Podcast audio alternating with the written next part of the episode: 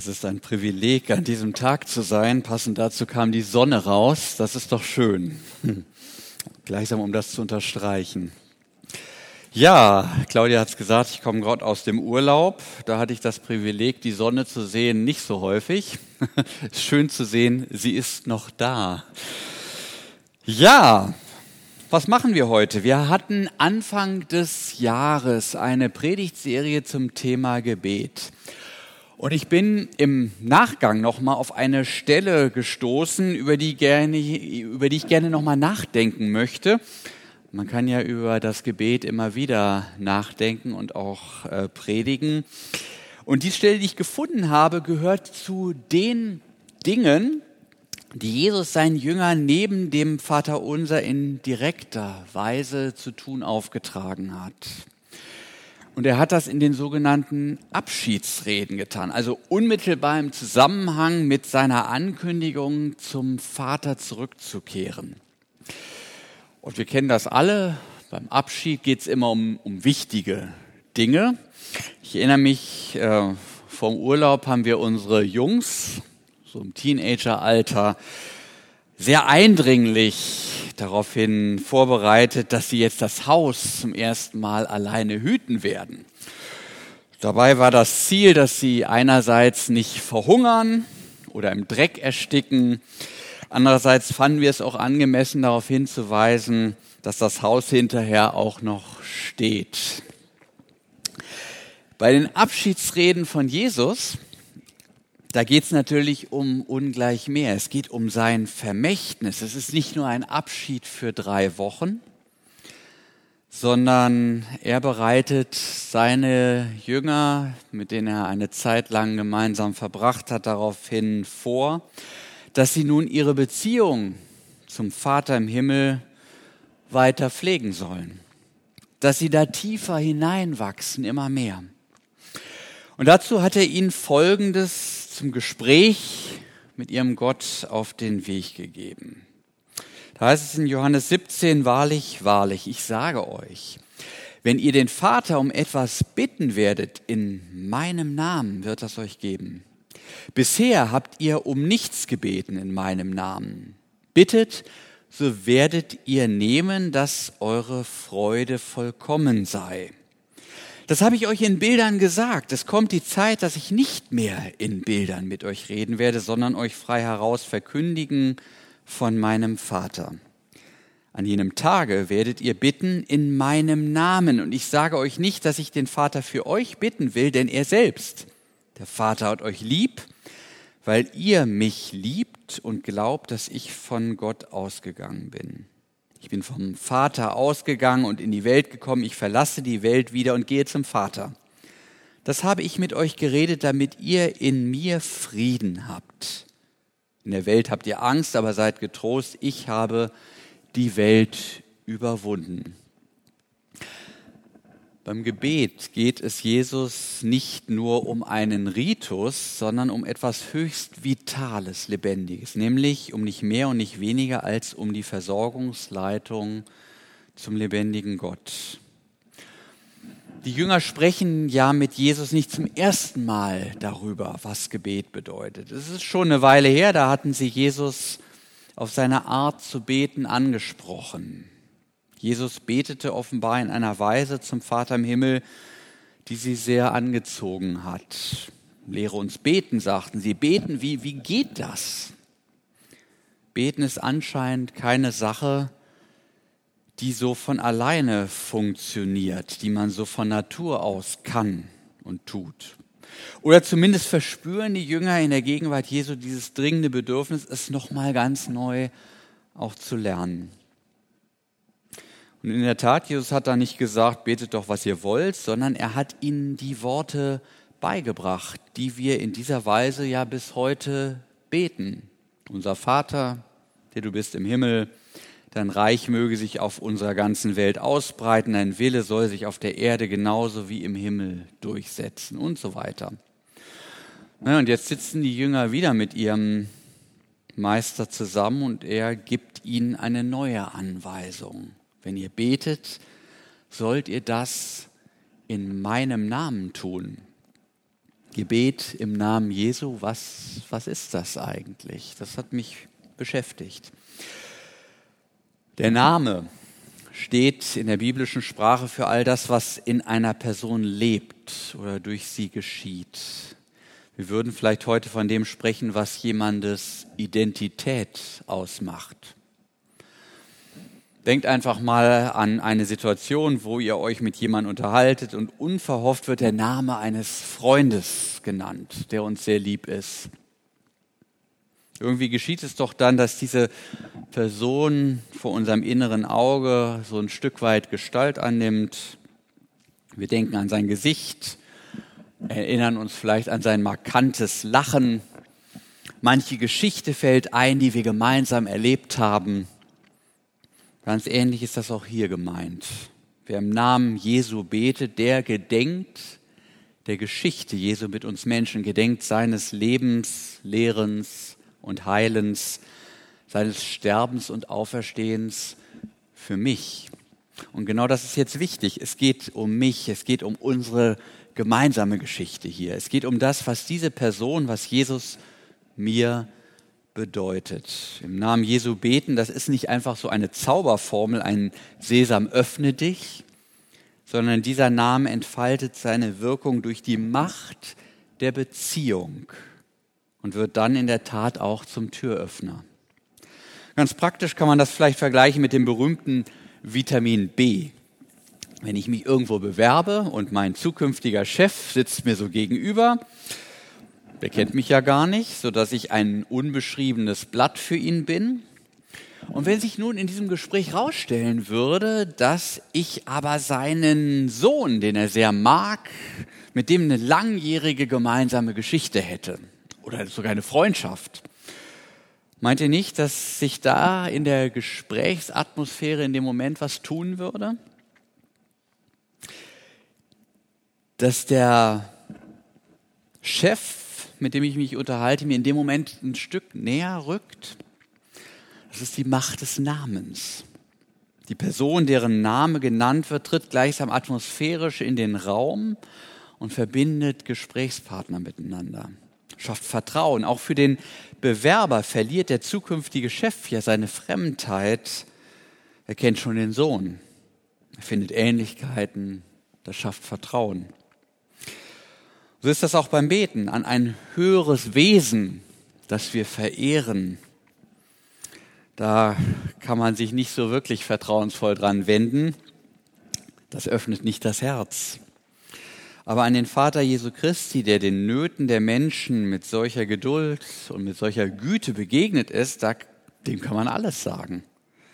Im Namen Jesu beten heißt zu sagen, Vater, ich kenne dein Gesicht. Ich weiß, wie du mich ansiehst, wenn ich schuldbeladen komme. Ich sah dich die Ehebrecherin voller Güte ansehen, als alle über sie herfallen wollten. Ich habe mit angesehen, wie du dastandst, als der verlorene Sohn am Horizont auftauchte, wie du dich gefreut hast, ihn wieder in die Arme zu schließen, ihn zu Hause begrüßen zu können, obwohl er doch eigentlich ein erbärmlicher Loser war, der so ziemlich alles falsch gemacht hat, was man falsch machen kann. Und ich habe dich beobachtet, wie freundlich du mit dem Schlawiner Zachäus geredet hast. Ich habe deine Achtsamkeit bemerkt, als dir selbst im Gewühl die Berührung der Frau mit den Blutungen nicht entgangen ist. Im Namen Jesu beten, das heißt, nicht gegen diese drückende göttliche Unsichtbarkeit anbeten zu müssen, die sich wie so ein Selbstgespräch anfühlt sondern in der Gewissheit zum Vater zu gehen, dass Jesus mich begleitet. Ja, in Jesu Namen beten heißt in der Gewissheit zum Vater zu gehen, dass Jesus mich begleitet.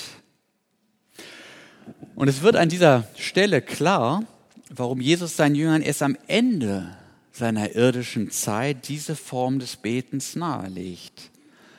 Weil nur der im Namen Jesu beten kann, der eben auch eine Strecke mit Jesus zusammengegangen ist, der eine gemeinsame Geschichte mit ihm hat. Andernfalls bliebe die Rede vom Namen Jesu eine Lehrformel, die genauso wenig austrägt, wie wenn ich sie heute Abend von meinem unbekannten Freund sowieso grüßen würde. Sagt einem nichts. da wird der Name seine Kraft nicht entfalten können. Seine Kraft gewinnt er aus der Macht der Beziehung, nämlich der Beziehung einer gemeinsamen Geschichte. Und die haben wir ja, weil Gott sich in Jesus mit dem Menschen verbindet. Gott wird Mensch. Er geht ein in unsere Welt, er lebt unser Leben. Er kommt uns nah und sein Name ist schließlich für uns das Bindeglied, mit dem wir Gott vertrauensvoll bei dieser Nähe gleichsam behaften können. So bist du Gott, so barmherzig, so vertrauenswürdig, so einfühlsam. Deshalb komme ich jetzt im Namen Jesu zu dir und ich nehme dich beim Wort. Dass wir im Namen Jesu beten sollen, hat aber noch auch eine andere Dimension. Es bringt uns nicht nur unserem Gegenüber näher, macht Gott erkennbar, so, sondern soll uns auch Zuversicht schenken, dass unser Anliegen gehört wird. Man könnte im übertragenen Sinne sagen, wer im Namen Jesu betet, der erwirbt sich im Gebet eine Art Diplomatenstatus. Diplomaten, das sind ja Leute, die durch ihr Land mit besonderen Hoheitsrechten ausgestattet werden. Sie dürfen Dinge, die der Normalbürger so nicht darf. Und wenn wir beten, dann mag uns zuweilen die Frage zu schaffen machen, warum Gott sich überhaupt für mein Gebet interessieren sollte, geschweige denn es erhören. Und da ist es gut zu sagen, ich bin hier nicht auf eigene Rechnung unterwegs. Ich trage sozusagen den Diplomatenpass Jesu mit mir und handle im Auftrag meiner Regierung. Ich gehöre zu ihm und er gibt mir an seiner Vollmacht Anteil. Und wenn ich mich auch gerade jetzt Gott fern fühle und mein Gebet ziemlich uninspiriert erscheint, ist egal. Ich habe die Zusage Jesu, ich darf in seinem Namen bitten. Ich schaue nicht auf mich, sondern ich mache mich fest an seiner Autorität. Wohlgemerkt in seinem Namen. Der Diplomat verfolgt nicht einfach sein eigenes Programm, sondern handelt im Auftrag seines Landes. Und das bedeutet im übertragenen Sinne für den Beter natürlich, dass es auch Bitten sind, die im Geiste Jesu geschehen, die unter das Dein Wille geschehe fallen. Also wünsche ich meinem Nachbarn einen baldigen Getriebeschaden auf der Autobahn bei Windstärke 12, dürfte das wohl nicht unter diese Kategorie fallen. Ja, grundsätzlich macht uns Jesus hier Mut zum Beten. In dem Moment, als er auf seinen Weggang hinweist, will er seinen Jüngern klar machen, es ist jetzt nicht wieder alles beim Alten. Ihr rückt jetzt nicht wieder in diese alte Gottferne, nachdem ihr in meiner Nachfolge diese ja mitunter berauschenden Momente der Gottesbegegnung erlebt habt.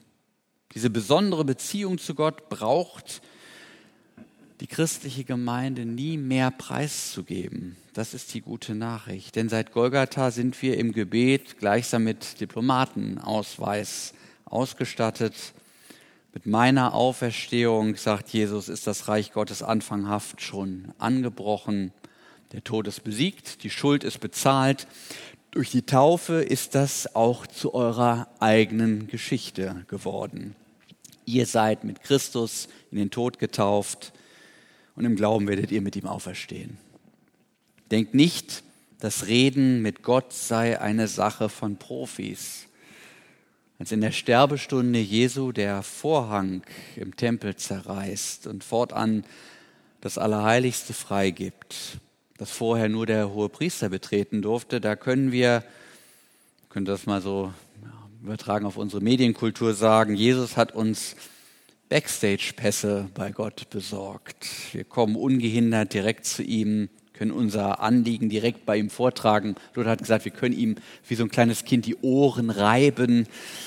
Also keine gewundenen Formulierungen, keine schüchternen Umschreibungen, keine Briefe auf dem Dienstweg, Mittlerdienste durch besonders heilige Menschen, ist alles nicht nötig, sondern gleich drauf los im Namen Jesu. Wir haben einen Gott, der nicht nur von sich reden macht, sondern der auch mit sich reden lässt. Und das ganz barrierefrei. Wir wären doch doof, wenn wir das nicht nutzen würden. Eine Frage bleibt noch. Wie steht es eigentlich mit der Erhörung? Was helfen alle Sondergenehmigungen, wenn der Allmächtige für unser Anliegen auf beiden Ohren taub wäre? Und Hand aufs Herz, wer hier im Raum könnte sich nicht an ernste, an innige Gebete erinnern, die dann aber doch nicht die Wirkung erbrachten, die wir uns erhofft hatten. Auch hier hilft die Gewissheit, dass wir unser Gebet in Jesu Namen sprechen. In Jesus erkennen wir den, dessen Gebet und Helfen auf Erden ein Abbild des Gebens Gottes ist.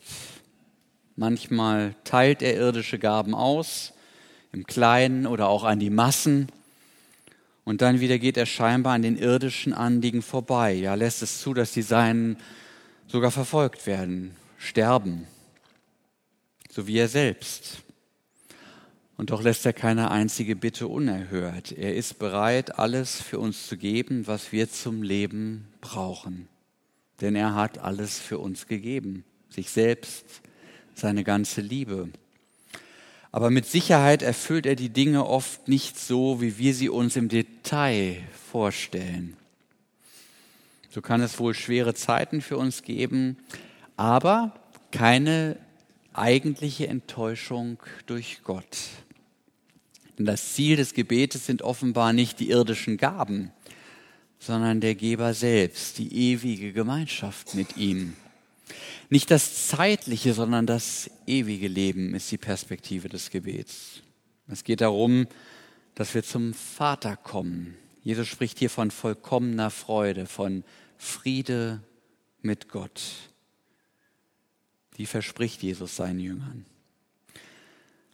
All das ist aber vermutlich nicht durch das Erlangen von irdischen Dingen zu haben. Was sollte das auch sein, was vollkommene Freude oder Friede garantiert? Das neue iPhone, ein Ferrari? Nee. Friede und Freude sind das Ergebnis gelungener Beziehungen, resultiert aus der ungetrübten Beziehung zu Gott und den Mitmenschen dass dieser einen Siegeszug in menschlichen Herzen antritt. Darum beten wir schon jetzt in Jesu Namen. Dein Reich komme, dein Wille geschehe, wie im Himmel, so auf Erden, damit eure Freude vollkommen sei. Amen.